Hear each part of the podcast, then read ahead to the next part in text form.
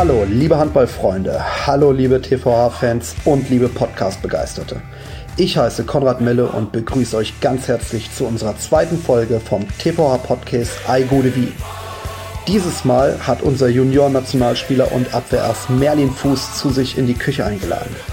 Er verrät uns heute, welche Erinnerungen er an seine vier Jahre in England hat, wie es dazu kam, dass er ca. 30 Euro in Nordmazedonien für Dosenbier ausgegeben hat und wir sprechen natürlich über seine TVH-WG mit Ian Weber. Neben interessanten Rubriken wie dem TV Hau einen raus und unseren Fanfragen haben wir Merlin gleich drei Voicemails von ihm nahestehenden Personen vorgespielt. Also, macht euch gefasst auf eine richtig tolle Folge von unserem TVH Podcast und wir wünschen euch ganz viel Spaß beim Zuhören.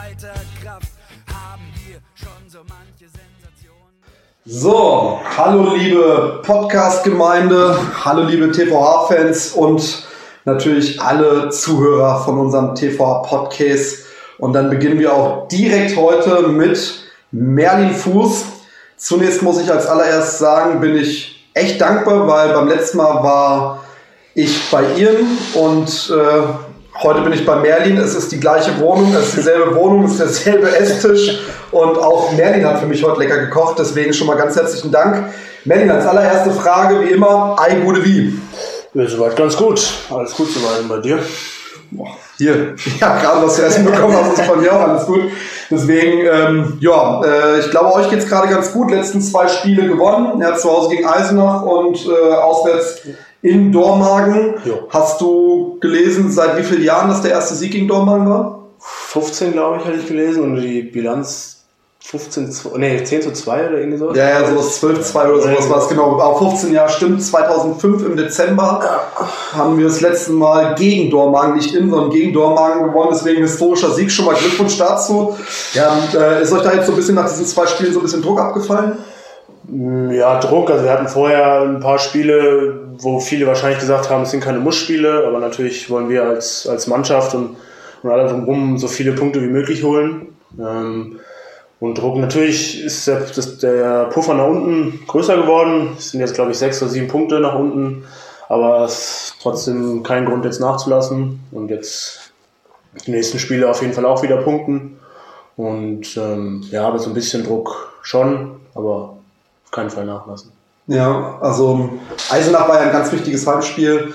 Ja. Da war ja auch schon vorab deklariert, dass ein Muss-Spiel ist. So ein Muss-Spiel äh, baut das innerhalb, also äh, äh, Jo hat davon gesprochen, von einem Muss-Spiel. Äh, baut das ein bisschen bei euch Spielern dann Druck auf? Wie wird das kommuniziert? Dann bereitet ihr euch speziell vor als Mannschaft auf so ein Spiel? Oder? Ja, ich denke, im Muss-Spiel war es halt, weil wir in Eisenach auch gewonnen haben. Ähm, und natürlich ist der Druck ein bisschen höher als in einem Kann-Spiel.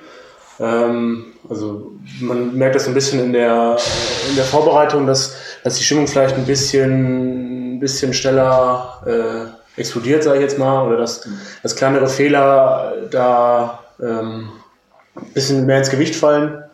Aber ich denke, dass wir alle so professionell genug sind, jetzt auch über die Saison gesehen, dass da jetzt nicht so viel Druck entsteht, dass jemand daran zerbricht oder sowas, aber ein bisschen mehr schon. Okay. Ähm, kommen wir gleich auch noch, wie du mit Druck umgehst. Äh, Im späteren Verlauf des Podcasts äh, kommen wir dazu. Erstmal eine Frage. Jürgen von Garzen, Hermann Scher, Heinrich Friedrich Felte, Adam Emmerich, Peter Jäger, Karl Helmrich, Johann Adam Allendörfer, Johann Leiker. Wer sind diese Herren? Boah. Weiß ich nicht. Weißt du die nicht? Nee. Okay. Wer sind diese Herren? Äh, das sind äh, Persönlichkeiten, zumindest bei Wikipedia, äh, vom, äh, aus Wehrheim. Bekannte also, Persönlichkeiten aus Wehrheim. Die Nachnamen, also Allendörfer haben ja auf jeden Fall alle was gesagt. Äh, ich habe jetzt nicht direkt an, an Wehrheim gedacht. Also, das sind Namen auf jeden Fall, die, die in Wehrheim sehr oft vorkommen, wie in den meisten Gemeinden ja wahrscheinlich. äh, aber also bin ich tatsächlich, weil ich sehr wenig in Wehrheim bin, eher der schlechte Ansprechpartner sind meine Eltern viel, viel besser. Also wenn ich mit Papa oder Mama einkaufen gehe und die irgendjemanden treffen, dann brauchst du schon mal eine halbe Stunde mehr Zeit. Okay. Also. Aber ähm, warum, stehst, warum steht da nicht mehr die Fußball-Wikipedia als bekannte Persönlichkeit? Und wann können wir damit rechnen? also ich glaube, das erste Problem ist, dass Megan Fuß noch gar keinen Wikipedia-Antrag hat. Oh, an ähm. alle äh, Zuhörer, wer sich gut mit Wikipedia auskennt, bitte äh, einen Wikipedia-Eintrag für Merlin Fuß anfertigen. Danke. Äh, ja, danke auch von mir, aber ähm, nee, also ich äh, weiß nicht, ob ich als, als, als Berühmtheit, sage ich jetzt mal, gelte. Ähm, also ich hab, natürlich habe ich für, für einen Handballer, der anfängt in einem kleinen Dorf, schon relativ viel erreicht. Ähm, aber ich hoffe, da kommt natürlich noch mehr. Ähm, wenn, wenn da zum Beispiel jetzt ein anderer Name gestanden hätte im Handball, ähm, Kim, Kim Vosfeld zum Beispiel, der wechselt jetzt nach Ferndorf nächste Saison. Ja. Der kommt auch aus Werheim. Der kommt auch aus Werheim, den hat mit meinem Bruder zusammen gespielt. Hier in Dudenhofen hat er aber auch gespielt. Er hat auch in Dudenhofen ja. gespielt, genau, aber mit meinem Bruder hat er damals in der Jugend zusammen gespielt und den hätte ich zum Beispiel erkannt. Spielt jetzt auch, glaube ich, bei der Drittliga auch, jetzt am Wochenende ja, um, ähm, um Aufstieg in die zweite Liga mit. Genau, ja. ja. Ähm, also da hätte ich das zum Beispiel okay. gewusst, aber ich, ich denke nur nicht, dass ich ja. genug Berühmtheit oder Bekanntheit erreicht habe, dass, dass das da drin steht. Dann ähm, ordne mal für die Zuschauer oder Zuhörer, besser gesagt, Zuschauer, Zuhörer, äh, mal ein, wo liegt Werheim eigentlich? Ja, also eigentlich ist es relativ einfach gesagt. Also es liegt zwischen Gieß, äh, zwischen Hüttenberg und Frankfurt. Also eigentlich kilometermäßig genau in der Mitte. Also man fährt die A45 Richtung Frankfurt, dann A5 und dann fährt man über Mölln raus und dann fährt man ein paar Käfer lang und ja. dann ist man in Wehrheim. Also viele, wo ich sage, wo, bei, wo es bei vielen Leuten klingelt, ist da die, die Lochmühle. Der ah, Freizeitpark. Ja.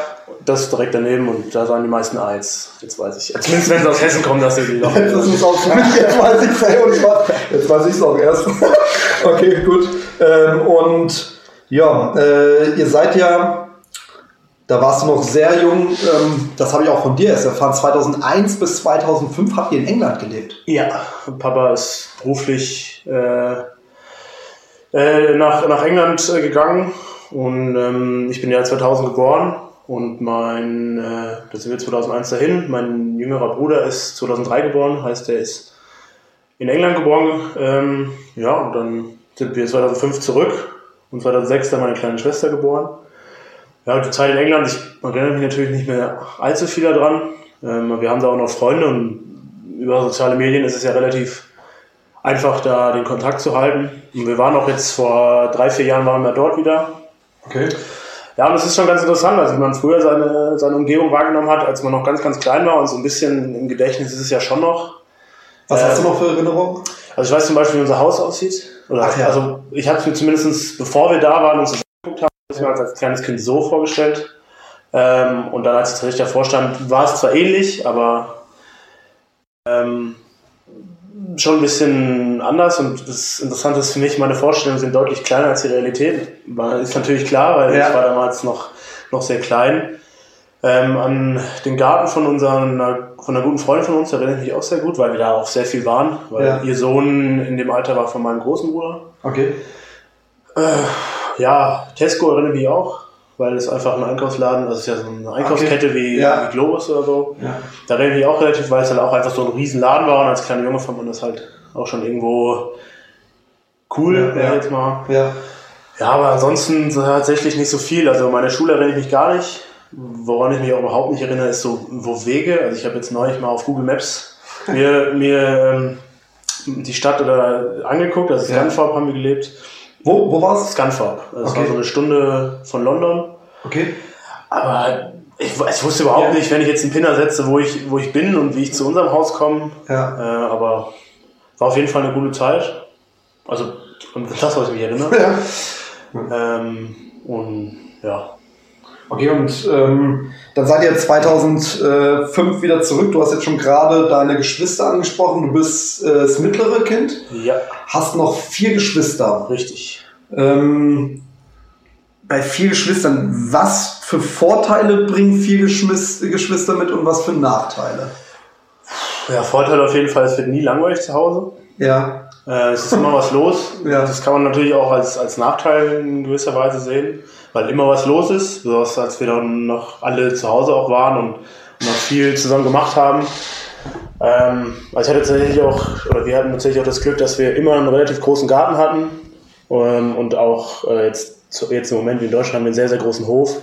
Ja. Ähm, und da haben wir viel Fußball, also generell viel Sport gemacht. Und da war es irgendwann auch so, dass äh, Mama und Papa uns dann noch zwei Handballtore gekauft haben. Ah, cool. Also normalerweise hatten wir immer diese, diese Blechdinger oder Alu-Dinger da, die, die jeder im Garten hat. Und irgendwann sind die uns halt ständig kaputt gegangen. oder man hat eine Garage. oder das. Ja, Mit Elefanten drauf, die regieren. Also wir haben auch ein Hallentor, tatsächlich, okay. weil wir direkt über dem Gewerbe vom, von meinem Papa wohnen. Ähm, aber da haben wir früher auch relativ oft die, die Plastikscheiben da zerschossen. Und da haben wir irgendwann dann ein Verbot gekriegt. Und auf jeden Fall mit den Handballtoren, das war, war auch mal lustig. Ja. Ja, und du hattest halt immer jemand um dich. Und also früher war das, war das cool, weil man halt immer was zu tun hatte. Heute ja. ist das cool, weil man immer jemanden hat, ja. zu dem man auch gehen kann, wenn es jetzt nicht unbedingt die Eltern sein müssen. Also ja. äh, vertrauliche Sachen oder wenn einem irgendwas stört oder auf Keks geht. Ja. Ja, was gestört hat, ja, wie gesagt, also man hatte. Fressen halt. Ja, fressen halt eigentlich nie. Also das war bei uns nie, nie das Problem. Also wir haben immer genug zu essen bekommen, natürlich. Ja. Ähm, und ich weiß auch, also wenn, als ich und mein Bruder beide sind ja drei Jahre auseinander und ähm, als wir dann beide in, Pubertät, in der Pubertät waren, nicht reingekommen, mein Bruder rausgegangen, so, ja. so zum Teil, äh, da haben wir manchmal abends Zeug gegessen, da wusste jemand mal nicht mehr, äh, wo, sie, wo sie das Zeug herbekommen soll. Also wir haben wirklich sehr, sehr viel gegessen. Und dann war es dann auch so, als ich dann Ende der Pubertät war und mein kleiner Bruder reinkam, das war auch, da haben wir gegessen, das, also, da haben, also wir haben auch Bilder auf Handys, wo wir zum Beispiel bei McDonalds oder so oder Pizza bestellt haben, wo dann die Jungs sich halt drei Sachen bestellt haben, weil sie so viel Hunger hatten und dann war halt der ganze Tisch voll und, ja. und das war, war auch cool und ich, ich genieße das auch und mittlerweile ist ja so, wenn, wenn alle dabei sind, also jegliche Freundin, also von einem sind wir zehn, elf Leute am Tisch, Ah, cool. Du brauchst natürlich auch eine dementsprechend große Tafel. Ja. Aber es ist einfach, also an Weihnachten und so, da zu sitzen und das Themenwechsel überall und du kannst überall mit, ich genieße das richtig, Zeit mit der Familie ist. Ja. Ja, ähm, deine Freundin Leonie, äh, mit der, die hat mir im Vorfeld netterweise ein, zwei Voicemails zugespielt. Ein, eine werden wir später auch hören. Ja. Ähm, die Leonie hat mir äh, verraten, dass du ein äh, richtiger Familienmensch bist, ja, dass die Familie äh, bei dir über allem steht. Ja. Wie äußert sich das bei dir? Mm, ja, also zum Beispiel in solchen Sachen wie ich fahre oft wie möglich nach Hause. Ja. Ähm, also natürlich wird's, ist oft schwer, äh, dann im Training und so und dann auch irgendwann zu sagen, gut, du fährst halt eine Dreiviertelstunde und manchmal ist man einfach auch zu müde dann, aber wenn es eigentlich geht, dann fahre ich so oft wie möglich nach Hause und ähm, wenn ich dann noch zu Hause bin, dann versuche ich halt auch so lange mit der Familie was zu machen, wie es nur irgendwie geht. Also ob es Brettspiele sind oder sich einfach wirklich nur unterhalten oder einfach nur in einem Raum sein, wo, wo drei, vier Familienmitglieder sind und ja, ich versuche auch äh, ja, bestmöglich zu helfen. Also wenn irgendjemand irgendwas was hat, was braucht äh, oder irgendwo hingefahren werden muss, äh, dann, dann mache ich das auch. Also zum Beispiel muss mein Bruder jetzt nächste Woche äh, irgendwo hingefahren werden, wo halt keiner Zeit hat. Und dann fahre ich halt, obwohl ich nicht so viel Zeit habe, fahre ich halt runter und, und kuschiere hin und her. Also für mich gehört das halt dazu und ich habe das auch nie in Frage gestellt, weil ich da als ich dann, als ich äh, den Dienst gebraucht habe von meinen älteren Geschwistern mit dem Fahren, äh, ja. habe ich das auch dankend angenommen. Okay. Aber ich verbringe wirklich sehr, sehr viel und sehr gerne auch Zeit. Ja. Und vergesse auch die Zeit, wenn ich, wenn ich zu Hause bin. Also hm, sitzt du da und spielst was oder schwätzt und dann ist es auf einmal doch schon halb eins oder so. eigentlich wollte es um elf ins Bett, aber dann ist mir sowas halt wichtiger. Also ich, ja. ich genieße das einfach. Ja, das ist ja schön. Ähm, auf deine Familie kommen wir auch nochmal später nochmal äh, zu sprechen. Dann bist du bei deinem Heimatverein SG Wehrheim Oberhain, Obernhain hast ja. du begonnen Handball zu spielen und dann über die Station TSG Münster bist du in der B-Jugend beim Tirol Hüttenberg gelandet. Genau. Ja. Und zwischen ist ja ein offenes Geheimnis oder schon immer besteht zwischen Tiva Hüttenberg und der HSG Dudenhofen Münchholzhausen aufgrund der äh, regionalen äh, ähm, Enge natürlich eine gewisse Rivalität. Ähm, du hast auch im Stützpunkt in Dudenhofen gespielt. Warum hast du dich für Hüttenberg entschieden? Ja, also ich kann ja, also ich, die Auswahl stand tatsächlich zwischen Dudenhofen und, und Hüttenberg. Ähm, und äh, ja, ich war damals beim Thomas Weber im, im Training und auch beim Arne Jung damals. Und äh, damals ist ja noch gar nicht so lange her, aber auf jeden Fall fand ich einfach, dass ähm, wie der Arno Hüttenberg präsentiert hat und den ja, den, die Hüttenberger Attribute, die, die jetzt in den Herren ja zum Beispiel total, also die, die ich jetzt erst realisiere, was das überhaupt bedeutet, ähm, haben mich einfach mehr angesprochen. Ähm, und ich kannte ähm, Melvin Wert und Max Kiete zum Beispiel, äh, kannte ich vorher schon so ein bisschen und dann ist man halt ein bisschen, wenn man jung ist, geht man dann dahin, wo, wo man gerne ist und mit ja. Leuten umgibt, die, die man gern hat.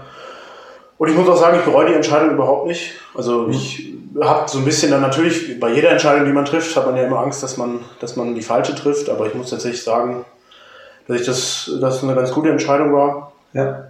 Ähm, mit letztem Jahr, in meinem ersten aktiven Jahr direkt zweite Bundesliga zu spielen ähm, und jetzt äh, auch sehr, sehr viel an Spielanteil zu haben, kann man sich nicht beschweren mit 21, auf keinen Fall. Und äh, die Entwicklung, die ich genommen habe, äh, bin ich auch sehr zufrieden mit. Ich bin da auch ähm, zum Beispiel Arne Jung sehr, sehr äh, ähm, verbunden, ja. weil er halt wirklich viel Zeit und auch Kraft investiert hat, äh, mich und halt auch andere Talente hier aus der Umgebung äh, weiterzubringen, nach vorne zu bringen. Und ja. Okay. Ähm, Du hast ja direkt schon zur U17 damals äh, zur Nationalmannschaft hast du äh, schon äh, gehört. Ja, und ähm, genau, warst dann durchgehend im Kreis der jungen Nationalmannschaft. Ja. Was sind so deine schönsten Erinnerungen an die jungen Nationalmannschaft? Was ich, was jede Einladung war für mich, äh, ist eine schöne Erinnerung, weil es immer eine Ehre ist, zu den besten 20 in Deutschland in deinem Jahrgang zu zählen. Ähm, aber natürlich die WM, äh, Silbermedaille jetzt in, in Nordmazedonien. Natürlich hätte ich kein Gold gehabt, aber dennoch, also im Nachhinein bin ich trotzdem sehr, sehr froh, dass wir Silber geholt haben.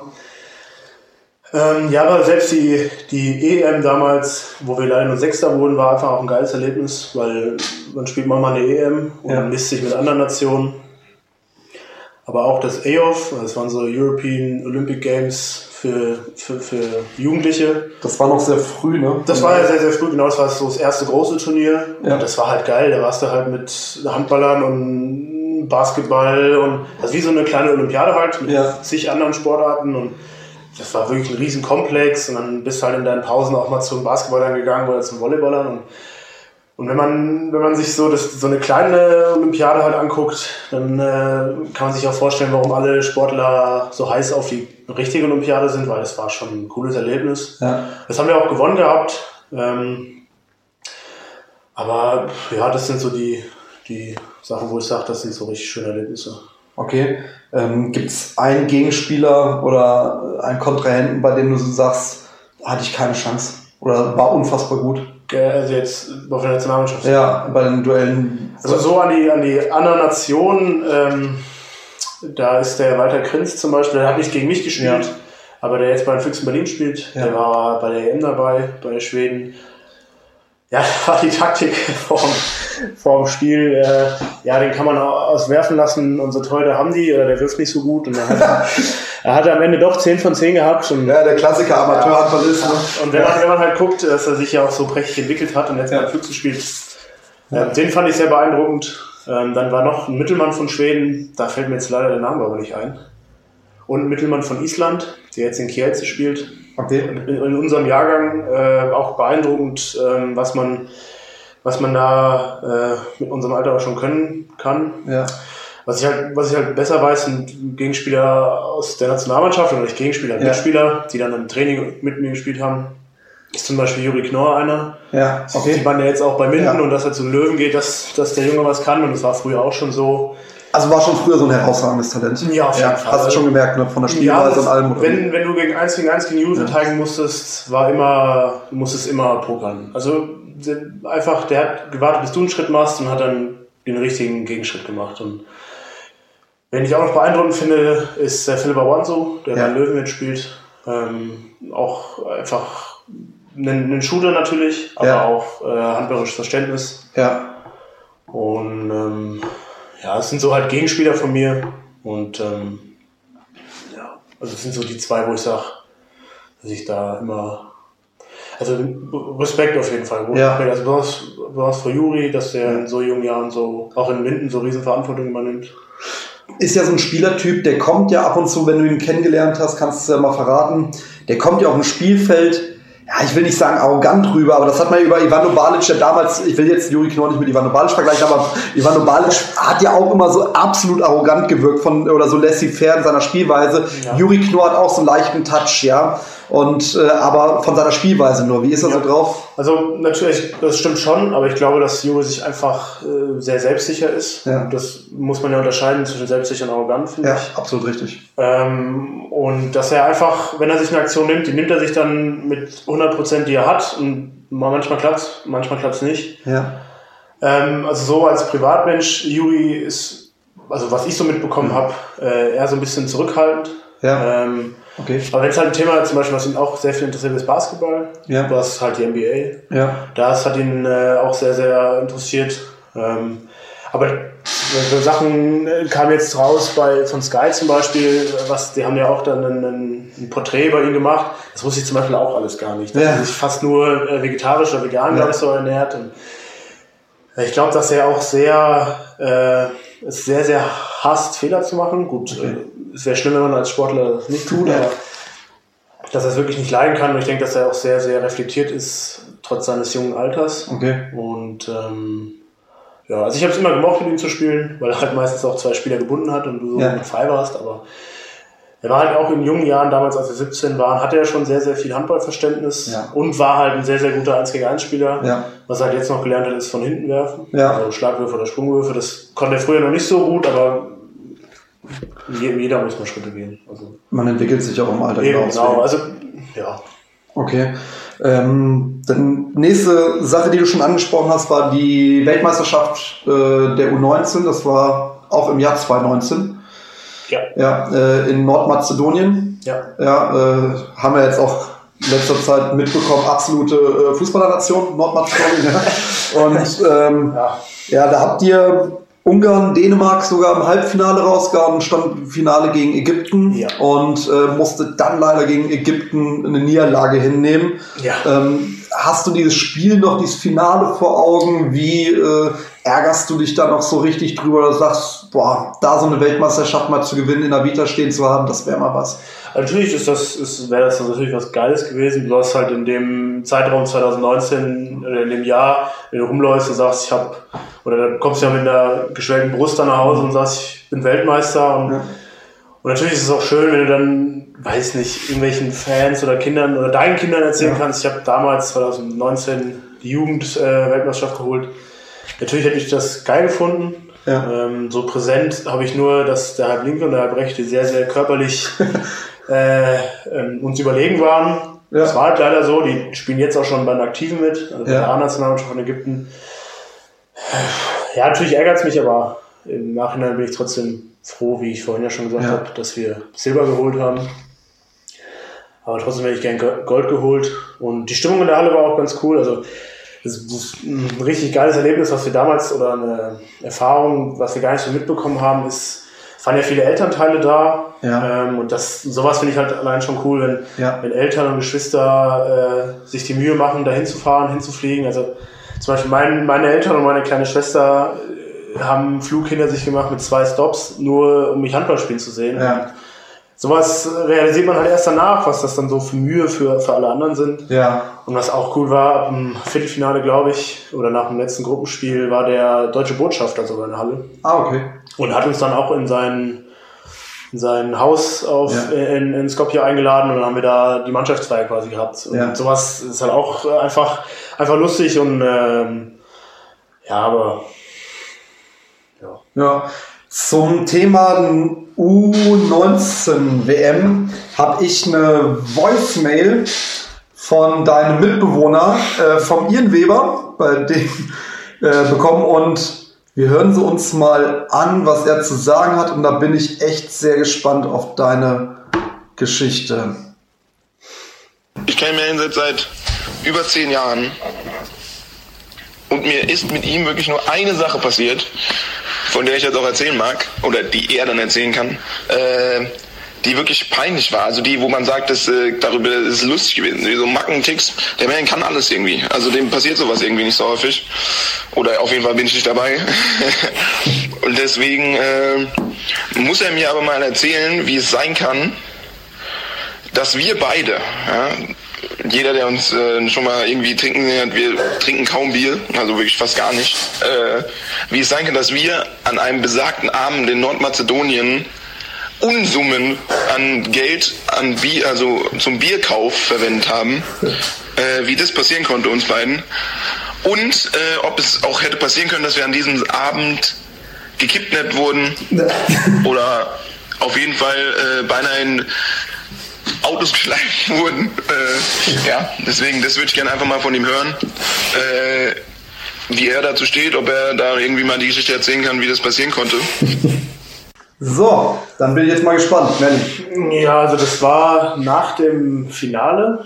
Äh, waren wir als Mannschaft beim Botschafter und haben da mit den Eltern und mit den Offiziellen und sowas halt ein bisschen gefeiert gehabt und ähm, hatten tatsächlich auch ein bisschen was getrunken. Also wie der Ian schon gesagt hatte, trinken wir zwar ja eher weniger und ich hatte da auch noch nicht so viel getrunken. Und dann stand es zur Auswahl, ob wir in die Clubs gehen ähm, oder ob wir gemütlichen, äh, äh, gemütliches Trinken im Hotelzimmer machen. Und Ian und ich und ein paar andere haben uns dann dazu entschieden, ins Hotelzimmer zu gehen, also ins Hotel zu gehen und da zu trinken. Und äh, sind dann mit, mit dem Taxi dahin gefahren. Und da hatten wir aber nicht so viel, nicht so viel Bier da. Und da haben Ian und ich dann beschlossen, dann zu einer Tankstelle zu laufen. Ich weiß gar nicht, ich glaube, es war 11 Uhr oder so. Und ich will jetzt den Leuten, die in Skopje wohnen, nicht zu nahe treten, aber das ist ja eine Stadt, wo man vielleicht ein bisschen vorsichtig sein sollte. ähm, und äh, auf jeden Fall sind wir dann zu einer Tankstelle gelaufen, die, glaube ich, boah, einen Kilometer oder so weg war. Also wir waren, glaube ich, 20 Minuten unterwegs. Und haben dann da deutsches, äh nicht deutsches, also haben wir dann Markenbier gekauft, was waren das? Becks, glaube ich. Ähm, also ich weiß gar nicht, ob Becks deutsch ist oder nicht. Also Ja, siehst du mal. Ja, siehst du. Also ich weiß gar nicht, also sieht man, wie wenig Bier ich trinke. Auf jeden Fall haben wir Becks gekauft, was natürlich deutlich teurer ist, weil importiert und, und, und dann deutsch. Aber ich weiß gar nicht, wie viel wir gekauft haben. Gar nicht, ich glaube, wir haben acht Dosen gekauft und haben wirklich, also Ian hatte äh, das Geld, also die Währung, die da ist, den Wechselkurs hatten wir überhaupt nicht im Kopf und ja, hatte das ganze Geld, was er hatte, hat halt gerade so gereicht. Und ich glaube, wir haben es dann am Ende überschlagen, als wir dann wieder zu Hause waren und haben dann gesagt, ich glaube, wir haben jetzt 30 Euro für acht Bier oder so ausgegeben. Also äh, ich weiß nicht, ob das wirklich jetzt so stört. Also genau Ja. Summe. Auf jeden Fall haben wir dann relativ viel Bags gekauft und das waren noch 0,5er Dosen Ja.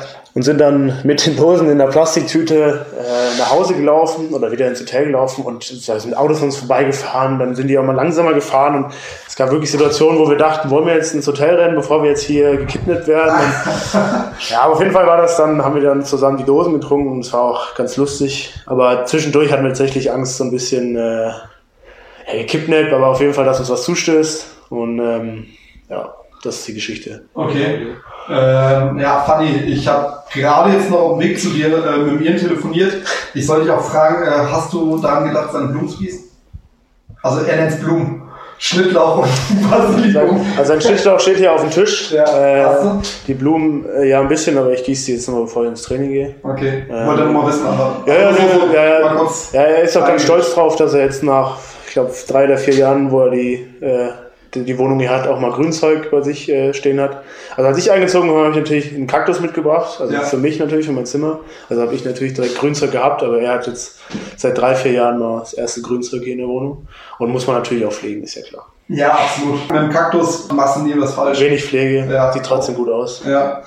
Ähm, dann nach der U19-WM hast du ja beim TV Hüttenberg den Sprung ins Profitum geschafft. Äh, Es Ja. wird ja immer so gesagt, ah ja, man muss so ehrgeizig sein, natürlich braucht man Talent. Da, so viele Trainer sagen, haben unterschiedliche Ansichten, ob jetzt 80% Talent, ob jetzt 30, 50% Talent und der Rest Einsatzwille und ähm, was sagst du, der es jetzt geschafft hat im Profibereich?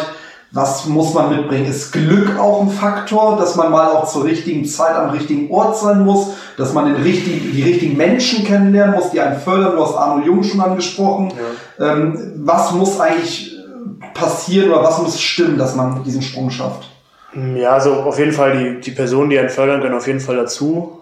Ähm, aber genauso auch die Personen, die an einen glauben. Und äh, da komme ich jetzt wieder auf die Familie, aber oft sind das Familie und Freunde, die halt auch hinter einem stehen und alles für einen geben. Also meine Familie zum Beispiel, meine Eltern haben mich überall hingefahren, war nie ein Problem, dass ich ins Training komme. Ähm, und ähm, das ist sehr, sehr wichtig, wenn du, wenn du dann auch Probleme vor Ort hast ähm, und oder irgendwelche Probleme mit deinem Sport hast und nach Hause gehen kannst und weißt, gut, äh, ich kann jetzt nach Hause und kann mich halt auch mal äh, ausstinken und sagen, was mich stört und was mich ankotzt. Und die Person reagiert halt auch äh, drauf und, und, und versucht es auch mit dir zu klären und das Problem zu lösen. Das ist sehr, sehr wichtig, aber auch, wie gesagt, die Personen, ja. die einen fördern, Trainer, Geschäftsführer, sportliche Leiter in die Richtung, äh, das ist wichtig. Natürlich gehört Glück auch dazu. Ähm, da kann ich auf, auf äh, letztes Jahr, also die, mein erstes Jahr im Aktiven, da hatte ich Glück, dass der Tobi sich leider verletzt hat. Tobi Hahn hatte Probleme an der Leiste und dadurch äh, war ich so ein bisschen in Zugzwang, äh, in der Abwehr auf Halb zu decken und im Angriff auf Außen zu stehen. Ähm, weil ich ja eigentlich als ja, zweiter rechts außen und zwei, äh, drei, zweieinhalb auf halb rechts war. Ja. Und äh, dann habe ich mich halt in der Abwehr ganz gut angestellt und das gehört natürlich auch dazu, Glück. Natürlich gehört auch, auch, auch Wille und Ehrgeiz dazu. wenn man halt dann, dann frühst auch nicht nur dreimal trainiert, sondern auch vier oder fünfmal und, und nach dem Training auch nochmal ein bisschen wirft, wenn man weiß, man hat, man hat Schwachstellen und ähm, sowas gehört auf jeden Fall dazu. Talent aber gehört aber auch dazu. Ähm, man kann aber auch aus wenig Talent viel machen. Ja. Man kann aus viel Talent nichts machen, ja. wenn man halt faul ist. Deswegen denke ich, geht das ein bisschen Hand in Hand, wobei ich den Fleiß äh, höher stellen würde als das Talent. Okay. Ähm, und ja, so sehe ich das. Ja, interessant, äh, dass du vor allem den Fleiß übers Talent äh, stellst. Hast du da so Beispiele im Kopf, wo du sagst, boah, da dachte ich wirklich, aus dem wird äh, ein herausragender Spieler oder wo du sagst, Mensch, da war ich jetzt überrascht, der hat vielleicht sogar die EU-Nationalmannschaften umschifft. Ähm, ja, also direktes Beispiel jetzt, also ich, ein Negativbeispiel nenne ich jetzt mal so leider die Spieler, die sich halt verletzt haben, dann ja. Kreuzband oder, oder Schulter halt kaputt, ja. schon im jungen Alter. Ähm, das, aber das hat ja nichts mit Fleiß oder so, nee, das ist halt einfach Pech. Ja, ja. Ähm, das, das spielt halt auch wieder in diese Glücksschiene rein. Zum Glück haben sich nicht schwer zu verletzen und da bin ich ja zum Glück äh, ganz gut drum rumgekommen. Ich hatte immer nur Kleinigkeiten. Ähm, ja, aber also auch bei der Nationalmannschaft kamen immer welche dazu, es kamen welche raus. Ähm, also so wirklich jemanden, wo ich sage, boah, also den ja. habe ich überhaupt nicht auf dem Schirm, okay. gibt es jetzt nicht. Und es gibt aber auch keinen, wo ich sage, der hat jetzt alles, was er hat, verschwendet. Disziplin. Das gehört auch dazu, auf jeden ja, Fall. Sehr ähm, es wird ja immer gesagt, man muss insgesamt äh, auf sehr viel verzichten in der Profilaufbahn. Äh. Ja, also Disziplin gehört auf jeden Fall dazu und auch der Wille dahinter zu stehen. Ähm, man muss auf viel verzichten, kommt immer darauf an, finde ich. Mhm. Ähm, also ich kann jetzt nur von mir sprechen, als ich damals bei der TSG Münster äh, gespielt habe, war ich noch in Goldstein auf der Karven Weinberg Schule und äh, da, allein von der Schule nach Hause waren schon weiß nicht, mit dem Zug eine Stunde, eineinhalb Stunden bis zwei Stunden, mit dem Auto eine Dreiviertelstunde, je nachdem, wie voll die A5 war. Ja. Und dann noch mal eine Stunde ins Training nach Münster. Ähm, das war halt schon, schon viel. Da musste ich im Auto essen, im Auto Hausaufgaben machen, im Auto geschlafen. Ja. Ähm, ja, und äh, zum manchmal bin ich auch von der Schule direkt ins Training gefahren, musste das halt unterwegs alles so machen. Natürlich verliert man da so ein bisschen was und man, ja. man kann nicht zum Beispiel auf, auf den Sportplatz gehen oder mit Freunden sich irgendwo treffen, so einfach wie andere das können. Ja. Ähm, aber jetzt zum Beispiel, wo ich zum Beispiel in der Uni bin, äh, habe ich zum Beispiel, wenn ich es mit anderen Studenten vergleiche, ein, ein Privileg, weil ich im Handball so viel, also weil ich im Handball ähm, Geld verdienen kann und über ja. Hobby Geld verdienen kann und mir davon mein Studium finanzieren kann. Ja. Und mein Studium sogar so äh, mir gestalten kann, wie ich das möchte. Also ich lasse mir halt ein bisschen mehr Zeit, weil ja. ich halt hoffe, durch den Sport äh, äh, längere Zeit, dass das mein Standbein ist und mir dann während des Handballs mein zweites Standbein aufzubauen. Und studiere jetzt anstatt äh, sechs Semester als zwölf Semester und habe halt sechs Jahre, äh, sechs Jahre war ich schon, drei Jahre länger Zeit als alle anderen Studenten im, ja. im Regelfall. Und das ist auf jeden Fall äh, was Besonderes. Und ich Ach, das kriegt man auch hin, ohne Handballprofi zu sein. Natürlich kriegt man das auch hin, aber da ist man lange nicht so entspannt wie ich. Ja, ja gut, das stimmt, hast recht. Ja. Also ich habe zum Beispiel ja. mit, einem, mit, einem, ähm, mit einem Freund neulich drüber geschrieben, ähm, der ist bei der Polizei ja. und ähm, der hat gesagt, dass ich den Traum lebe eines Sportlers. Also jeder Sportler fängt ja an, um, um, um Profi zu werden. Ja. Und, und so ein, ich, Papa sagte mal, ich bin so ein kleiner Profi. Weil ich bin noch nicht ganz fertig und noch 100% davon leben kann ich ja auch nicht. Und, Und das, also als er mir das geschrieben hat, der in meinem Alter ist und der halt einen anderen Weg gegangen ist, ja. dass ich den Traum lebe, habe ich halt auch erst so realisiert, so, er hat schon recht. Also ich, ich mache das, was mir richtig Bock macht und kann mir dadurch dann andere Sachen ermöglichen, wo, wo halt andere dann sagen, ja, das kann ich jetzt nicht, weil ich arbeiten muss oder und ja. das ist schon, schon was Besonderes, was wir hier machen. Ja, absolut richtig. Ähm, jetzt kommen wir mal zu einer Rubrik. Ich habe gestern bei Instagram in der Story hatten unsere Fans die Möglichkeit, dir Fragen zu stellen. Ja. Und äh, dann kommen wir jetzt mal zu diesen Fanfragen. Und die erste Frage ist von Charlie. Was machst du aktuell in deiner Corona-Freizeit? Also meistens bin ich bei mir in der Wohnung oder bei meiner Freundin. Also eigentlich viel Uni, wenn, es die Möglichkeit besteht. Natürlich auch Daddeln, so wie das viele, viele Jugendliche ja machen. Ähm, und ähm, ja, mehr bleibt mir leider auch nicht übrig. Ähm, ich habe halt mein Privileg, also unser Privileg als, als Handballer ist ja, dass wir morgens ja auch, und da geht auch ein bisschen Zeit drauf für, für Krafttraining und solche Sachen und ja, beschäftigt man sich auch mal, guckt ihnen ein Spiel nach oder sowas und so ja. verbringe ich meine Corona-Freizeit. Okay. Äh, nächste Frage von Ida Tietbüll, Freundin von der Mannschaftskameraden Domi Plaue. Ja. Ähm, lieber Detective oder Mr. X? Boah. Erklären Sie die Frage mal. Äh, ja, das ist äh, Scotland Yard oder Mr. X, ja. äh, das Spiel, das Brettspiel. Und das äh, haben wir, als es noch erlaubt war, haben wir das viel bei, viel bei äh, beim Dominik gespielt. Ähm, ich muss tatsächlich sagen, wenn Dominik Mr. X war, ähm, habe ich es gehasst, Detective zu sein, weil Dominik wirklich gut Mr. X ist. Okay. Ähm, aber per se für, für, den, für den Reiz im Spiel äh, auf jeden Fall auch Mr. X. Okay. Ja, wobei Detective manchmal auch Spaß macht, wenn man dann den eingekreist hat, dann äh, ist das auch schon, schon ein, geiles Gefühl, sage ich jetzt mal. Okay. Ähm, aber tatsächlich lieber Mr. X. Ähm, ich habe da nämlich etwas gehört, nämlich sollst du ein verdammt schlechter Verlierer sein. Und da möchte ich aber erstmal eine Voicemail zu abspielen, nämlich von deiner Freundin Leonie. Ja. Was er nicht so gut kann, ist tatsächlich tanzen und verlieren. Das merkt man oft äh, manchmal, wenn wir zu zweit machen wir öfter mal Spieleabende und ähm, da steht bei ihm Verlieren nicht so an oberster Stelle und ja, kann dann auch immer ganz witzig werden, kann aber auch nicht so witzig werden, der Abend. Also, wie wir schon gerade erfahren haben, bist du ein schlechter Verlierer? Wie äußert sich das dann? Schmeißt du Spielbrett durch die Gegend, bist du dann stinkig? Ich bin dann eher stinkig, aber Spielbrett durch die Gegend schmeißen eher nicht. Aber es kommt auch immer auf das Spiel drauf an. Ähm, das sage ich auch immer. Also es gibt Glücksspiele und es gibt ähm, ja, Denk- oder Strategiespiele. Ja. Zum Beispiel Schach, Mühle und sowas sind ja Denk- und Strategiespiele. Wenn ich da verliere, bin ich richtig sauer. Wobei das tatsächlich noch nie vorgekommen ist. Ähm, also Schach habe ich noch nie verloren. Noch nie? Also gegen meine Freundin noch nicht verloren. Okay. Ähm, und äh, ist tatsächlich auch sehr, sehr, sehr wenig. Aber ja. auf jeden Fall, da bin ich dann wirklich schlecht drauf, äh, wenn, ich, wenn ich solche Spiele verliere. Aber bei Glücksspielen, wie zum Beispiel Uno, wo halt Glück ist, welche Karten man auf die Hand kriegt und sowas, natürlich geht da auch ein bisschen Strategie äh, mit, aber ja. da bin ich dann nicht so sauer. Dann sage ich halt immer, äh, bei Glücksspielen kann man auch verlieren. Ähm, und alles, was so Denkspiele und so ist, da hasse ich es wirklich zu verlieren. Also wenn es um Brettspiele geht. Ja. Das kann ich überhaupt nicht. Okay. Das mag ich überhaupt nicht. Und ähm, ganz kurz, was war deine härteste Niederlage? Also jetzt nicht bei Brettspielen insgesamt, was war so die Niederlage, die dich am meisten wurmt? War es die, was WM-Finale? WM-Finale war auch auf jeden Fall mit einer der größten. Ja. ja auf jeden Fall, ja. Okay. Die Leo ähm, hat ein paar Punkte lobend erwähnt bei dir. Sie hat gesagt, du bist ein guter Koch.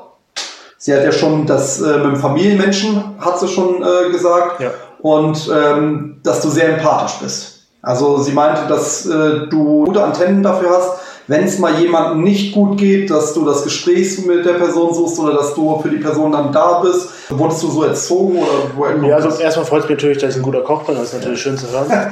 ja. Ähm, ja, ich denke schon, dass das auf jeden Fall daher kommt, da wir sieben Leute waren oder mehr oder weniger fünf und Ähm, wir hatten auch so Erlebnisse bei uns in der Kindheit, die nicht jedes, ähm, die nicht jedes Kind hat, ähm, jetzt bezogen auf die Krankheit von meiner Schwester. Ja.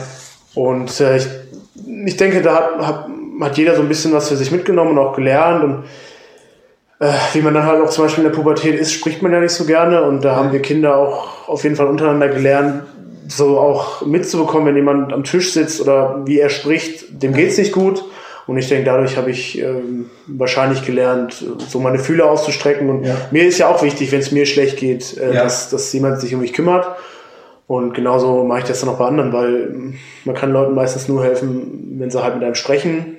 Ähm, und ja, das ist mir halt wichtig, dass, dass den Leuten um mich herum, äh, dass es denen gut geht. Ja. Ähm, die Leo hat auch gesagt, dass du extremst ehrgeizig bist, ja, und äh, dass du ähm, sehr selbstkritisch, Ja. enorm selbstkritisch bist. Ähm, um sich aber weiterzuentwickeln wollen, um äh, die nächsten Steps zu machen, muss man da ja auch so ein gesundes Mittelmaß finden. Also wenn es zu viel ist, Ja, mit man darf es nicht kaputt machen, Genau, ähm, hilf, helfen dir da deine Eltern? Die beiden sind ja auch äh, sehr handballbegeistert, deine Eltern. Ja. Und ähm, suchst du da mit denen auch auf das Gespräch? Ähm, Oder wie findest du dieses Mittelmaß der Selbstkritik? Ja, also ich denke, noch habe ich es nicht gefunden. Also Okay. ich bin noch sehr, sehr, sehr also wenn es nur um mich geht, sehr selbstkritisch. Also ich, ich erinnere mich da immer gerne an ein A-Jugendspiel gegen Großwaldstadt war es, glaube ich, vorletztes Spiel, glaube ich. Habe ich, glaube ich, 12 aus 14 gemacht Ja. und habe mich über die zwei Fehlwürfe geärgert. Okay. Wo, wo jeder gesagt hätte, Ja. geil, ich habe 12 Tore gemacht. Und, Ja. und ich ärgere mich dann über solche Sachen. Und, ähm, und auch wenn ich ein gutes Spiel gemacht habe, ärgere ich mich über Kleinigkeiten. Zum Beispiel, dass ich einen Ball verloren habe, einen technischen Fehler, den finde ich dann kacke. Ähm, und da gehe ich so ein bisschen kaputt. Also wenn wir zum Beispiel Samstag spielen und ich unzufrieden mit mir bin, dann ist der Sonntag auch eher ein schlechter Tag. Ja. Bin ich ja ein bisschen, ein bisschen schlecht drauf und so. Aber da hat Leo zum Beispiel auch gelernt, wie sie damit umgeht. Also gelernt, also weiß, wie sie damit umgeht. Ähm, und meine Eltern ähm, haben beide halt auch Handball gespielt und Ja. wissen so, wissen halt auch viel drüber. Ähm, ja, bei Papa muss ich das Gespräch nicht suchen, der sucht meistens das Gespräch mit mir, aber das ist ja auch überhaupt nicht schlimm. Okay. Ähm, und äh, da reden wir halt meistens sonntags beim Frühstück drüber, schwätzen dann eineinhalb Stunden oder so, vielleicht auch mal kürzer drüber, über das Spiel und generell so über die Situation im Moment. Ja, mit Mama rede ich da auch, auch drüber. Ja. Ähm, und ja, Mama ist halt so ein bisschen, bisschen mehr so auf der emotionalen Ebene und Papa ist mehr so auf der sachlichen. Also Papa sagt mir auch, also jetzt nicht, dass es scheiße war, aber Papa Ja. sagt mir auch mal, es war jetzt kein gutes Spiel von dir. Ja.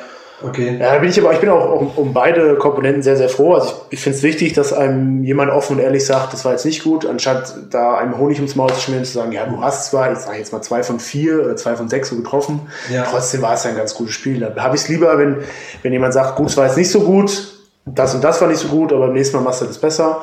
Und Mama ist halt so mehr äh, emotional, dann Ja. fragt dann, warum und, und ob irgendwas, irgendwas äh, drumherum ist, was, Okay. was, was mich stört oder so. Und ist schon eine ganz gute Mischung auf jeden Ja. Fall. Dann komplett anderes Thema jetzt. Ähm, Luschein19 fragt, was ist dein Lieblingsparfüm? Perfekt. Boah. Benutzt du sowas? Also sehr, sehr, sehr, sehr, sehr, sehr wenig. Also ich Ja. habe, glaube ich, vier oder fünf im Schrank stehen.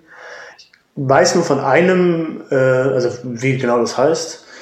Äh, James Bond ist das, glaube ich. Ah, okay. Schwarze. Oh, ich bin glücklich nicht, dass du jetzt irgendwas wie Adidas Nein, nein, nein, nein, nein. Schon, schon, Ja. schon. Aber tatsächlich habe ich selten die, die, äh, ja, sehe ich selten den Sinn da drin. Ja. Also m, Parfüm benutzt man ja, wenn man, wenn man schick ausgeht oder sowas oder wenn man halt essen geht oder sich mit der Familie irgendwo trifft. Und bei uns, äh, also jetzt in der Zeit ja sowieso nicht, äh, aber auch sonst so. Ich bin ja nicht so, ich rieche das eh nicht so gerne. Also meine Freundin bedauert das immer, dass ich sie nicht so viel benutze, aber, per se äh, hätte ich die Möglichkeit, aber Ja. ich benutze sie nicht so. Okay. Ähm, auch wieder nächste Frage von Luschein19. Hast du ein Lieblingsrestaurant? Ich glaube, die hat was mit dir vor, aber hast du, hast du ein Lieblingsrestaurant? Ähm, Kannst du Schleichwerbung?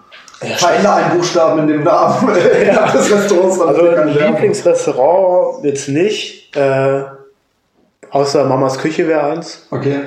Ähm, also ich liebe es zu Hause zu essen, was wir als frühe Kinder, als, was wir früher als Kinder auch immer gemacht haben. So, äh, war bei Oma gegessen, mittwochs immer. Das Ja. war auch immer gut. Aber das wird wahrscheinlich jeder über seine Oma und seine Mama Ja. sagen, dass es Essen war. Aber es ist auch wirklich gut. So richtig Lieblingsrestaurant habe ich jetzt nicht. Ich habe auch kein, kein Genre, sage ich jetzt mal, von Ja. Restaurant, also jetzt Fisch oder sowas, wo ich sage, Okay. da will ich auf keinen Fall hin. So italienisch, griechisch, deutsch, asiatisch. Alles, Hauptsache Essen. Okay. Und Lucia 19 fragt auch, und jetzt äh, die Gründe, willst du später mal Kinder haben? Ähm, tatsächlich ja, möchte ich auf jeden Fall. Wie viele? Boah. Also auf jeden Fall zwei. Ja. Ähm, und dann, weiß nicht, muss man halt gucken, wie, wie, wie- wie das, wie das, wie einem das Leben halt so mitspielt. Also ich möchte, wenn alles gut läuft, zwei oder drei Kinder. Wenn, wenn man dann so nach zwei Kindern sagt, gut, es reicht jetzt, dann sind es halt nur zwei. Und wenn man nach dem dritten Kind sagt, Ja. wir wollen noch eins, dann, aber so zwei bis drei schon, ja. Alles klärchen. Dann noch eine weitere Frage äh, von einem weiblichen Fan. Ähm, jetzt muss ich den Namen richtig aussprechen. Hoffentlich äh, Alena äh, Chaklu. Okay. Äh, beschreibe deine Traumfrau in drei Worten. Finde ich überragend. Blond, sportlich, witzig. Sehr gut. Und wo wir jetzt schon bei Traumfrau sind, haben wir eine Frage von deinem Mannschaftskameraden Robin Hübscher. Ja. Wie hältst du es eigentlich aus, mit ihren zusammenzuleben? mit deiner Traumfrau. Traumfrau, ja. Nee, also wie in der Sprachnachricht von Ian ja vorhin schon, wir kennen uns ja schon sehr, sehr, sehr lange und ähm, Ian ist, äh, natürlich kann er viel erzählen, das weiß glaube ich jeder, der Ian kennt, ähm, aber er kann auch, auch mal still sein und ähm, man kann auch, ja? das kann er auch. Und man kann mit ihm auch, auch Gespräche führen, ohne dass man um, um, um fünf Ecken redet, sondern Ja, auf einen, einen roten Faden im, im, im Text hat. Und äh, wenn es dann gar nicht geht, dann macht man die Tür zu oder muss ich halt eine Packung Opax kaufen, aber per se ist da alles gut. Was nervt dich am meisten an ihm als Mitbewohner? Dass er manchmal seine fünf Minuten hat, wo er dann, wo er dann ein bisschen nervt, also nervig ist auch alles auf, auf Spaßebene und Ja. das ist so das, das Nervigste dann. Wenn, Aber Ian hat mir auch verraten, dass ihr euch noch nie gestritten habt, weil er meinte, du bist einfach viel zu clever dafür, weil wenn das irgendwie so in Richtung Streit gehen würde, gehst du ihm einfach aus dem Weg oder redest einfach nicht mit ihm. Ja, also ich denke, das liegt auch an der, an der langen Beziehung. Also tatsächlich erinnere ich mich auch an kein wirkliches Auseinandersetzen. Also jetzt nicht, wo du sagst, oh, das war jetzt ein Streit oder so. Ja. Aber wir wissen halt auch, was der andere braucht, wenn es in die Richtung geht oder was halt auch nicht braucht. Und, Ja. Und ich denke, das ist bei uns dann zehn Minuten Abstand, zehn Minuten die Schnauze halten und dann, dann haben sich beide Seiten auch wieder richtig, also beruhigt und dann kann man auch über das Thema, entweder spricht man gar nicht mehr über das Thema oder dann erst zum späteren Zeitpunkt oder Ja. man, man versucht es halt nochmal und wenn es wieder aneckt, dann, dann hört man halt auf. Aber Okay. Ähm, dann machen wir weiter mit dem nächsten Mannschaftskameraden. Stefan Knär fragt, wie oft gibt es bei euch Kroketten? Ja, also tatsächlich habe ich mich über den Spitznamen von Ian gewundert, ähm, der im letzten Podcast schon erklärt wurde. Äh, Also als, als ich ihn zum ersten Mal gehört habe, war ich total erstaunt, weil ich habe in der Zeit, in dem Dreivierteljahr, wo ich jetzt hier wohne, einmal Kroketten gegessen, aber es war tatsächlich meine Idee. Ähm, und sonst habe ich Ian noch nie Kroketten essen sehen, bis auf das eine Mal und ihn auch noch nie davon sprechen hören. Und deswegen hatte ich mich am Anfang Auch nicht mit Mario. Nee, also tatsächlich, okay. aber tatsächlich bis jetzt nur einmal. Okay, alles klar. Ähm, dann auch Mannschaftskamerad Johannes Klein. Ich kann mit dieser Frage gar nichts anfangen.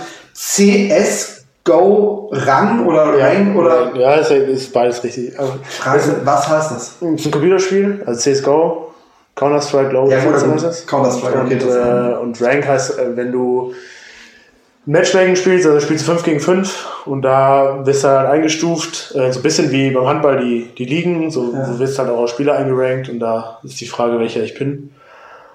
Und da bin ich Gold 3, eine Stufe unterm Hannes und das wird ihn bestimmt freuen, dass er besser ist als ich. Also deswegen hat er auch diese doppelte Wahrscheinlich- Frage gestellt. schon. Okay, äh, also ähm, aber ihr zockst gerne, ne? Auch mit Ihren, äh, ihr habt da so eine Ja, Fortnite-Community, da glaube ich, mit äh, Domi Blaue, Ian, Stefan Lang, Ja. du. Also wir spielen schon, schon regelmäßig zusammen. Ian spielt auch viele andere Spieler. Wenn wir dann zusammen spielen, dann ist es meistens Fortnite, ja. Äh, mit, mit Domi und mit Stefan, genau. Und, spiele auch mit, mit, mit Hannes und Ja. mit, mit Patrick Jockel spiele ich auch. Und ja, also ich spiele es auch schon gerne und ich finde es halt auch eine Möglichkeit, ähm, hier so Kontakt zu halten. Also zum Beispiel spiele ich auch mit Mannschaftskameraden aus der Nationalmannschaft. Ah, okay. Und dann schwätzt man halt auch mal über Dinge, die jetzt nicht mit dem Handball zu tun haben. Ja. Das ist auch eine Möglichkeit, so ein bisschen wegzukommen vom, vom Sport. Und Ja. Natürlich darf es nicht überhand nehmen und man darf nicht acht Stunden am Tag spielen. Aber das sollte man nicht. Ähm, und ähm, ja, also ich, ich mache das schon gerne und das ist auch eine, eine, finde, eine ganz gute Ablenkung so Okay. für den Kopf auch. Ähm, dann, ich weiß nicht, ob du was mit dem äh, Instagram-Namen anfangen kannst, txm.wrn. Ähm, fragt dein Feedback zum Turnier in Berlin von der Hessen-Auswahl Jahrgang 2000. Oh Gott. Ja, das war leider, ähm, haben wir da ähm, deutsche, äh, deutsche Meisterschaft heißt, glaube ich, der, der ähm, Länderpokal. der Länder, genau, Länderpokal, danke. So, Länderpokal gespielt. Und wir waren vorher auf jedem Turnier immer Erster und waren so ein bisschen mit Geheimfavorit auf den Länderpokalsieg und haben dann leider in der Gruppenphase zwei wichtige Spiele verloren und sind somit in der Vorrunde ausgeschieden und wurden dann nur Neunter. Und das war auch so mit der Niederlage von der, äh, vom WM-Finale auch so eine Niederlage, die richtig wehgetan hat, weil wir wirklich gut waren und meiner Meinung nach sind wir einfach zu früh, zu früh aufgeblüht, also hatten zu früh unseren Höhepunkt Ja. äh, handballerisch und Wer war da euer Trainer? äh, Kali Klein Ja. und ähm, ST Castell. genau und Matthias Perl Okay. und ähm, die waren unsere Trainer und ja, Okay. Ähm, auch txm.wrn. WRN könnte für Werner stehen. Ich weiß nicht, hast du mal mit irgendeinem äh, Nachnamen Werner zusammengespielt? ja, habe ich In der Hessen-Auswahl? äh, ja, ja, Benny Werner aber Ja, Ach, okay. Wer- Werner war noch, nee, Werner hieß der. Oder Werner kann sein. Äh, zumindest, oder WRN kann ja auch dafür stehen. Er hat auch gefragt, mit wem würdest du gern mal wieder äh, aus der Hessen-Auswahl zusammenspielen? Ja, mit dem Ian Mais ja schon, mit dem Simon Böhne auch. Eigentlich waren wir eine ganz coole Truppe und ich, was, was ich auch immer eine ganz lustige Idee für solche, für solche Mannschaften finde, ist, wenn man an so einem Spaßturnier äh, teilnimmt und ich denke, wenn, wenn die Mannschaft so zusammenkommt, wie sie, wie sie damals war, dann wäre das auch eine ganz, ganz lustige Gesellschaft auf jeden Fall. Wäre doch mal eine Idee vielleicht für eine Vorbereitung. Ja. So ein Ding, okay, gut. Ähm, dann jetzt keine Fanfrage, aber eine Frage, eine Voicemail, eine weitere Voicemail von einem ja, Weggefährten von dir, der dich seit dem ersten Tag in der Nationalmannschaft begleitet. Äh, nennt sich Thomas Remsberger. Äh, kennst du bestimmt, ähm, ist ähm, Chefredakteur in der Taunus-Zeitung. Ja. Und äh, der Thomas hat mir eine Voicemail, also ich habe ihm gesagt, er darf eine Frage stellen, die er so für die Zeitung nicht stellen durfte, die ihn aber interessieren würde. Ja. Ja, und äh, er begleitet dich ja schon seit äh, dem du 16 bist, ja, als äh, Journalist und hören wir uns mal seine Frage an. Also über die Kohle reden ja die Sportler ähm, ungern. Ähm, und das wird mich halt, das wird mich natürlich mal interessieren, wie er damit umgeht, dass es halt so ein Gehaltsgefälle, solche Unterschiede gibt äh, unter professionellen ähm, Handballern. Also sprich, ähm, in der Bundesliga gibt's Topverdiener, die da sehr gut mit leben können. Und wenn du dann ja auch schon in der ersten Liga ist ja das Gefälle groß, aber wenn du in die Zweitliga guckst, das ist ja äh, ein Witz im Vergleich zu dem, was für einen Aufwand Sportler treiben. Und ähm, ja, ob das ihm was ausmacht, wie er das sieht, vor allen Dingen könnte man auch fragen im Vergleich zu anderen Sportarten, allen voran natürlich Fußball. So, also, würde ich erstmal sagen, beantworten wir erstmal die Frage. Ja, äh, im Handball gibt es schon Großgefälle. Wie siehst du das und äh, fühlst du dich als Zweitliga-Handballer unterbezahlt? Boah, also, ähm, also unterbezahlt für mich auf gar keinen Fall. Also für mein Alter auf jeden Fall ähm, gut und wenn nicht sogar sehr gut. Ähm, natürlich habe ich nur Vergleichswerte, die, die im Internet stehen und, und solche Sachen. Ähm, aber Und im Vergleich zum normalen Vergleich zum, der genau, im Vergleich ja. normalen Studenten auf jeden Fall sehr gut. Ja. Ähm, ja. Nicht, dass die Leute jetzt denken, beim TV Ja. Kohle mehr oder so. nee, also im Verhältnis zu normalen Studenten verdient man gut. Danke. Ähm, und ja, das Gefälle in der Bundesliga, also tatsächlich so im Handball habe ich ja gar nicht noch so noch gar nicht so drauf geachtet. Natürlich ja. hört man immer so Spekulationen, was, was, was Leute in Kiel, Melsungen, Flensburg und so verdienen. Ähm, und natürlich ist das eine, eine, Menge Kohle, auf jeden Fall, sage ich ja gar nicht. Ja, ähm, ja es, ist, es ist überall. Also da, wo halt die größten Geldgeber dahinter stehen, ob Sponsoren sind, privaten Leute, da, da ist halt das meiste Geld und natürlich ist das in, in manchen Situationen auch, auch so ein bisschen unfair, weil die meisten Kohle können sich, also laut Statistik, die besten Spieler holen. Ja. Ähm, nur, dass die sieben besten Spieler nicht zwangsläufig die beste Mannschaft sind. Ähm, oder die sieben teuersten Spieler sind nicht zwangsläufig die beste Mannschaft. Und ich denke, dass, dass das im, im, im Sport generell äh, natürlich auch eine Aussagekraft hat, wie viel ein Spieler verdient, aber dass da halt auch viel durch, durch, durch Team geht. Ja. Ähm, und ja, also so im Handball habe ich tatsächlich noch gar nicht so drauf geachtet. Natürlich jetzt wieder auf den Fußball bezogen, der am Ende auch. Ähm ja, wie siehst du das moralisch, dass so Fußballer, das sind ja Unsummen. Das, ja, ja, das, das ist eine Dimension, die kannst du ja auch selbst mit Top-Erstliga-Handballspielern. Nein, auf keinen Fall kannst du überhaupt nicht vergleichen. Nee, also natürlich, ähm, also Handball und Fußball will ich jetzt gar nicht vergleichen, weil da kann ich jeden Berufsfeld, also jedes Berufsfeld äh, mit einbeziehen. Äh, ja. Das, was Fußball finde ich persönlich auch sehr, sehr viel. Ja. Ähm, also eigentlich viel zu viel für das.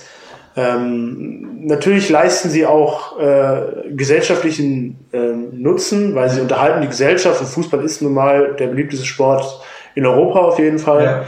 Ja. Ähm, und daher rührt das halt auch, dass da die meiste Kohle drin steckt. Ähm, wenn, wenn, man, wenn man was von sich hält, sich präsentieren will, wird man Sponsor beim Fußball, ja. pumpt da halt Geld rein und daher kommt das. Und und äh, natürlich sagen auch viele, ja, man, man, die Fußballer, die müssen ja dann nicht sagen, gut, ich nehme, ich, wenn mir 10 Millionen angeboten werden, ja, aber ich will aber 15, muss man ehrlich sagen, welcher Mensch wird das nicht machen? Das ist ja ganz normale also, Verhandlung, richtig, also, also natürlich, also ja. Fußballer gehen jetzt hin und sagen, ja, ich will weniger verdienen. Ja. Ähm, was ich zum Beispiel eine sehr, sehr schöne Aktion fand, jetzt war nicht beim Fußball, aber beim Basketball, war Dirk Nowitzki, kurz bevor er aufgehört hat, hat er ja auf, auf sein großes Gehalt verzichtet und hat äh, den Betrag, den er verdienen muss, quasi laut NBA-Vorschriften, hat er dann nur genommen. Natürlich war das auch noch sehr, sehr viel Geld. Ja. Ähm, aber er hat halt sein, weil er genug verdient hat, sein Wohl äh, über das, äh, unter das der Mannschaft gestellt, hat gesagt, ja. hol lieber einen besseren Spieler, anstatt ja. mich überzubezahlen.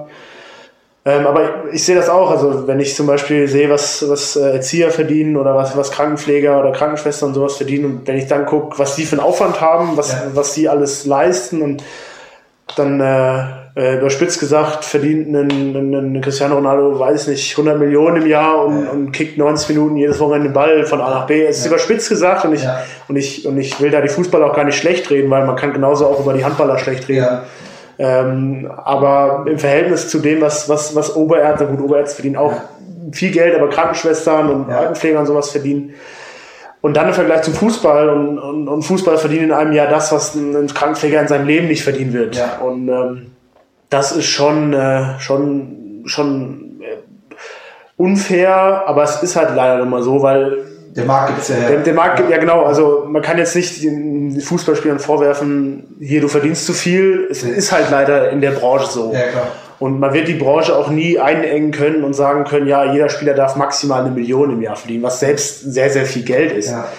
Ähm, das, das geht einfach nicht, weil in der Branche so viel Kohle steckt und es hängt ja auch viel dahinter. Also wenn man sich anguckt, äh, ja, also, also gesellschaftlich, also ist einfach so ein hoher Stellenwert, dass man sagt, gut, dann, dann äh, ist das so wichtig, dass man halt keine Einbußen machen möchte. Ja, so und ähm, ja, natürlich kann ich jetzt sagen, dass das Verhältnis von Fußball und Handball äh, gehaltsmäßig natürlich blöd ist. Natürlich beschwere ich mich auch nicht, wenn ich das Gehalt von einem Fußballer bekomme. auf gar keinen Fall. Aber ich beschwere mich auch nicht ähm, auf das Gehalt, was ich jetzt bekomme. Ja, ja. Ähm, weil äh, wenn ich mich im Verhältnis zu anderen Studenten setze, geht's mir gut. Ja. Und ähm, da bin ich auch immer froh drum, dass ich mit meinem Hobby mit, weiß nicht, 20, 30 Stunden die Woche äh, so viel verdienen kann und ja. andere gehen dafür 60 Stunden arbeiten ja. oder, oder 40 oder so. Ja. Das finde ich, äh, ist für mich schon ein Privileg und ich denke, wenn, wenn, wenn, äh, wenn das man beim Fußball halt so ein bisschen besser verkaufen würde, dass man, also viele, von vielen Fußballern wird ja nachgesagt, da die so viel verdienen, sind sie ein bisschen, ein bisschen eitel und so. Ja. aber das hat zum Beispiel Niklas Süder vom FC Bayern auch gesagt. Das geht halt dann irgendwann nicht mehr. Wenn du am Ende des Jahres mit Ausgaben alles 6 Millionen noch auf dem Konto hast, Ja. dann wirst du irgendwann ein bisschen eitel. Okay. Und äh, hast ja auch und ähm, ja, ich finde find die Diskussion schwierig. Ja. Ähm, und, äh, Aber du guckst jetzt nicht mit Neid auf die Fußball, weil du selber sagst, pass auf, ich fühle mich selber ja privilegiert oder ich fühle mich ja äh, Natürlich selber, ich- also ich bin selber dankbar darüber. Natürlich bin ich ein bisschen neidisch, dass die, natürlich, dass sie so viel Kohle verdienen, aber ich, Ja. wenn ich jetzt mich im Verhältnis zu, wenn ich dann wieder Ja. als Normalbürger gucke, bin ich Ja. mit meinem Gehalt auf jeden Fall zufrieden. Okay. Ähm, gut, dann eine letzte Fanfrage, weil dann kommen wir so ins aktuelle Geschehen jetzt. Äh, Danny 1320 äh, hat gefragt, an welches Spiel von dieser Saison erinnerst du dich gerne zurück? Diese Saison oder? Ja, diese Saison. Ja, das Spiel jetzt zu Hause gegen Eisenach, weil es zu kurz zurückliegt, äh, war ich sehr zufrieden. Äh, mit mir auch. Das ist zum Beispiel auch ein Spiel, wo, wo ich mich dann über die Fehl, Fehl, Fehlwürfe sehr ärgere. Ja. Ähm, ja, welches noch? Das in Aue, also das zu Hause gegen Aue. Da Ja. erinnere ich mich auch gern zurück. Ähm, also eigentlich an den ganzen Dezember, weil wir da einfach auch eine geile, geile Phase hatten in der Ja. Saison, so Ende November, Dezember, das äh, auf jeden Fall. Ähm, ja, tatsächlich muss ich auch sagen, die Zeit, wo noch keine Einschränkungen in Zuschauern waren, das Ja. letzte Spiel in Eisenach, also das Spiel, Auswärtsspiel in Eisenach war das letzte Spiel mit Zuschauern Ja. und an die Spiele erinnere ich mich auch gern, weil es waren halt Zuschauer da. Ja. Aber an die, also so speziell an die zwei Spiele war es Okay. halt für mich persönlich. Ja. Ähm, aktuell befindet ihr euch in der zweiten Saisonhälfte Ja. und ja, die Saison ist schon mit so einigen Auf und Abs schon sehr geprägt. Man konnte es aber auch so erwarten, oder? Ähm, Aufgrund der Abgänge und alles vor der Saison, dass ihr eine gewisse Zeit braucht, euch zu finden. Ja, äh, auf jeden Fall. Und ähm, wir sind auch, ich mag das zwar nicht äh, zu hören immer, dass wir so jung sind und so, aber per se ist es ja so, dass wir noch sehr jung sind und da auch wahrscheinlich ein bisschen mehr brauchen, um uns gegenseitig zu finden. Siehst Ähm, du das als Ausrede an? als Ausrede. Oder schon als Legitimation für eine Niederlage oder äh, dass man dieses, äh, mit, man ist sehr jung? Ja, als Ausrede finde ich es so hart, als Ja. würde einem nichts anderes einfallen. Per se finde ich, das Ja. ist ein richtiger, also ist, ist es schon ein Aspekt. Ja. Ähm, aber wenn ich jetzt zum Beispiel mir Spiele von uns angucke, haben wir die wenigsten verloren, weil wir zu jung oder zu wenig Erfahrung haben, Okay. meiner Meinung nach. Ja. Ähm, bei manchen Sachen kann man dann sagen, okay, äh, zum Beispiel in Konstanz das Unentschieden, hätte man da vielleicht einen Spieler gehabt, der mal auf die Bremse tritt oder der sagt, hier Männer, also der auf dem Spielfeld auch stand, ähm, wo man sagt, gut, also wir haben ja Tobi und äh, Christian zum Beispiel auf Außen und Nico im Tor, aber die haben halt nicht so den, den Einfluss dann aufs Spielgeschehen, Ja, weil sie ja. halt nicht die, nicht die leitenden äh, Figuren sind. Und ähm, da habe ich zum Beispiel gesagt, da hätte uns dann jemand äh, gefehlt, der dann sagt, also den Ball sich genommen hätte und erstmal Ruhe gemacht hätte. Ähm, da, ja, aber ich finde es, naja, ich weiß nicht, ob das eine Ausrede ist, ich glaube nicht. Okay. Aber ich glaube, dass so äh, auf und ab spricht natürlich auch für eine junge Mannschaft, was aber jetzt auch daran liegt, dass man halt, wenn man jung ist, keine Konstanz in der Saison hat. Oder in seiner Leistung. Also es geht, also woher soll es auch kommen? Also natürlich kann man, kann man Hochs haben, und wenn man jung ist, hat man auch wieder Tiefs. Man muss sich auch erst so ein bisschen in der Situation, in der Liga, mit allem so zurechtfinden. Ja. Ähm, und es ist ja egal, in welchem Berufsfeld junge Menschen machen durch, also machen ja öfters Fehler als jetzt erfahrene und äh, dadurch, äh, denke ich, kommen so die Ja. Auf und Abs. Und ähm, ja, aber ich denke, wenn wenn es jetzt so weitergeht und, und wir so ein bisschen gefestigt sind in, in unseren Strukturen, Ja. ähm, dann, dann kann das auf jeden Fall noch spannende Runde werden. Okay. Ähm, Aufsteiger, Absteiger, zweite HBL. Ich hatte es Ihnen auch schon gefragt, was würdest du sagen, jetzt nach der Niederlage von Gummersbach in Sachen Aufstieg ist wieder alles komplett offen. Ja. Was, was glaubst du? Aufstieg, Also, auf, also wie der Ian würde ich mir auf Hamburg auch festlegen. Ja, Äh, auf den zweiten weiß ich nicht, weil musste. Ne- Auch. dann würde ich tatsächlich eher Nettelstedt nehmen als, als, als Gummersbach. Ähm, weil Hermann ja bei Gummersbach auch fehlt. Auch wenn wir am 16. gegen Nettelstedt gewinnen, sagst du trotzdem Nettelstedt. Ja, du, also, Spaß. ja, Gummersbach hat jetzt auch gegen Emstetten verloren. Ähm, Alles gut, Spaß. Ich glaube, die spielen ja auch noch gegeneinander, aber tatsächlich würde ich mich eher gegen, auf Nettelstedt festlegen. Ob, wir- also, Ja. auch wenn sie gegen uns zwei Punkte verlieren, aber das ist ja äh, Die Saison ist ja noch lang. richtig. Du kannst ja noch Punkte holen. Ja. Puh, Absteiger tatsächlich Ferndorf, weil sie so ein straffes Programm jetzt haben, weil sie ja, Ja. viel in Quarantäne waren, viel absagen mussten. Das, also, das merke ich ja schon, wenn wir eine englische Woche haben, wie das Ja. den Körper fertig macht. Und wenn man dann halt, weiß nicht, vier, fünf hintereinander hat, Ja. das ist, ist hart. Das, und das glaube ich, dass das ähm, am Ende an ihren Ressourcen äh, leider äh, dann, dass sie das leider nicht schaffen. Muss man auch ganz klar sagen, einfach äh, in diesem Fall zum Beispiel ist doch die äh, Fairness überhaupt nicht gut. Es geht nicht anders, scheinbar. Es geht nicht anders. Es geht nicht anders, aber es ist nicht fair, Es weil sie haben es nicht ausgesucht, dass sie sechs Wochen jetzt in Quarantäne waren genau. und müssen jetzt ein Mammutprogramm abliefern, was meines Erachtens, wie du es gerade gesagt hast, für den Körper oder für die Sportler an sich, wenn dann noch jemand äh, verletzungsbedingt ausfällt, das ist. Das ist Ja, also wenn man sich überlegt, dass Ferndorf nicht mal die Hinrunde fertig hat. Ja. Dem fehlen immer noch die, das Hinrundenspiel gegen Schwartau. Ja, Ähm, ja, also ich finde es auch schwierig. Ähm, okay. äh, ich, ja, also ich, ich, würde auch überhaupt nicht gerne in der Haut von, von, von Ferndorf stecken. Ja. Ähm, ja, aber ich glaube, wir sind alle froh, dass wir spielen dürfen, ja, ähm, dass wir das Privileg haben, äh, arbeiten zu gehen. ja. Ähm, und ich, ja, ich denke, dass die, dass, dass das auch so ein bisschen bei Ferndorf, dass sie auch froh sind. Trotzdem finde ich es finde ich auch ein bisschen Wettbewerbsverzerrung, weil es ist nun mal so, dass englische Wochen deutlich anstrengender sind und dass die Leistung da drunter leidet, ist ja wohl mehr als eindeutig. absolut. Ähm, Also Fernlauf sagst du, wer noch? Fürstenfeldbruck, obwohl Ja. das ja wirklich eine, eine wirklich coole Mannschaft ist, das hat ja Ian auch schon gesagt, aber ist halt also Ja. das, das Konstrukt Fürstenfeldbruck. Ja. Ähm, ja, Amstetten hat sich jetzt wirklich aufgerappelt. Ähm, Der dritte ist schwer. Der dritte Absteiger. Ja, Konstanz, weil sie jetzt im Moment da unten drin stehen. Ja. Okay, also Konstanz, Ferndorf, ja. okay, Fürstenfeldbruck, okay. Ähm, gut, dann kommen wir zu unserer letzten Rubrik, bevor es zur allerletzten Frage dann auch kommt. Äh, TV Hau ein raus. Ja. Also, Linkshänder sind die besseren. Spieler.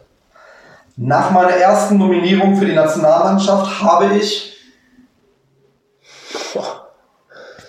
Party gemacht. mein großes sportliches Ziel ist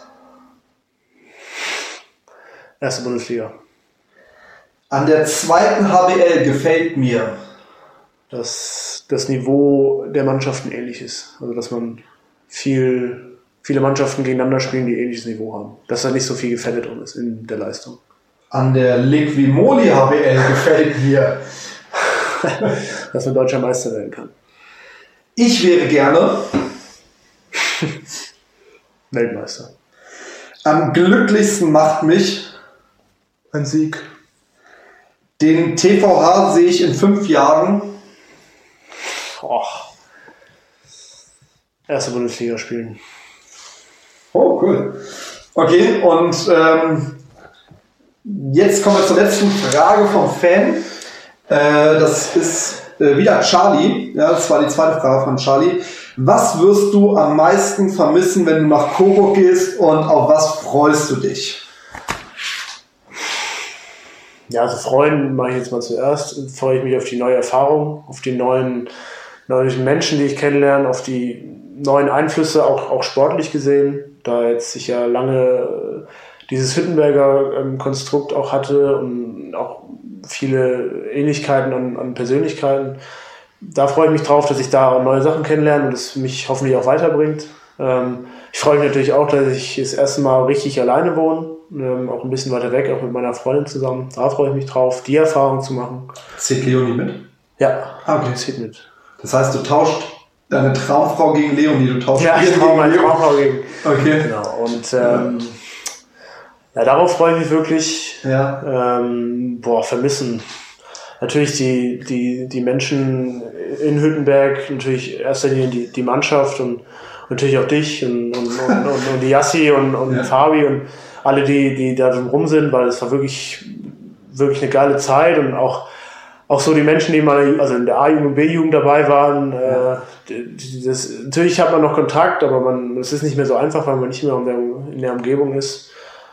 Ähm, ja, vermissen tue ich natürlich auch, wenn die, wenn die Halle wieder voll ist, die, dieses, die Stimmung und das, das Quatschen nach dem Spiel und so, das ja. war schon immer cool. Ähm, wobei ich da auch aus Coburg gehört habe, dass die Stimmung zumindest auch immer ganz gut sein soll. Oder äh, der Kessel. Ich habe da ja auch schon gespielt mit Zuschauern und ja. habe das ja auch mitbekommen. Ähm, aber auf jeden Fall das äh, werde ich auf jeden Fall auch vermissen. Und ähm, ja.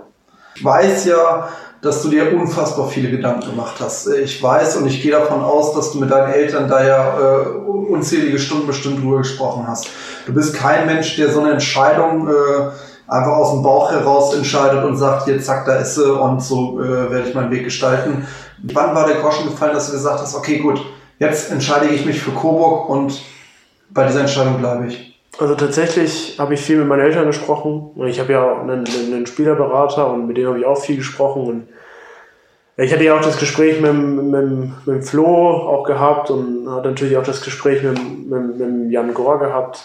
Ähm, und äh, ja, ich habe mir dann wirklich viel, viele Gedanken gemacht und, und habe dann lange, ich glaube ein ganzes Wochenende, spielfreies Wochenende war, glaube ich, mit meinen Eltern gesprochen, immer mal gesprochen in der Pause, reflektiert. Und das entscheidende Gespräch war tatsächlich dann mit meinem großen Bruder, ähm, der dann die Sache sachlich und ein bisschen weg von der emotionalen Schiene betrachtet hat und äh, der das wirklich in dem Dreiviertelstunden-Gespräch, was wir hatten, auf den Punkt gebracht hat.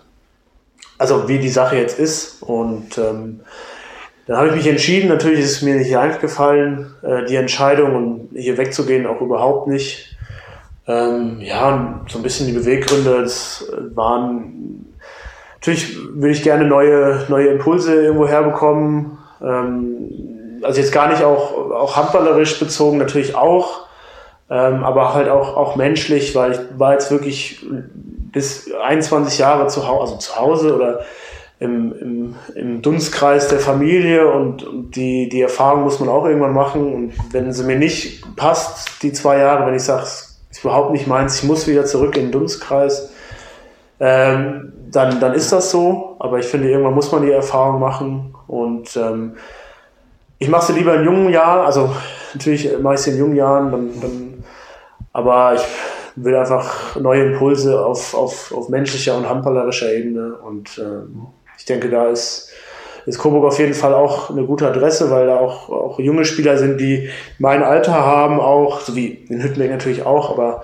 in Coburg auch und auch Erfahrung, ähm, die, die da einem auch hilft. Und ähm, ja, deswegen habe ich mich dann dazu entschieden und ja. bin auch, bereue meine Entscheidung auch nicht. Natürlich äh, ähm, traue ich so ein bisschen hinterher und natürlich hätte ich es schön gefunden, wenn, wenn es irgendwie die Möglichkeit gegeben hätte oder äh, sich ergeben hätte, in Hüttenberg zu bleiben. Natürlich finde ich das schön, ähm, aber ich freue mich auch riesig auf die, auf die neuen Abenteuer, die jetzt kommen in Coburg.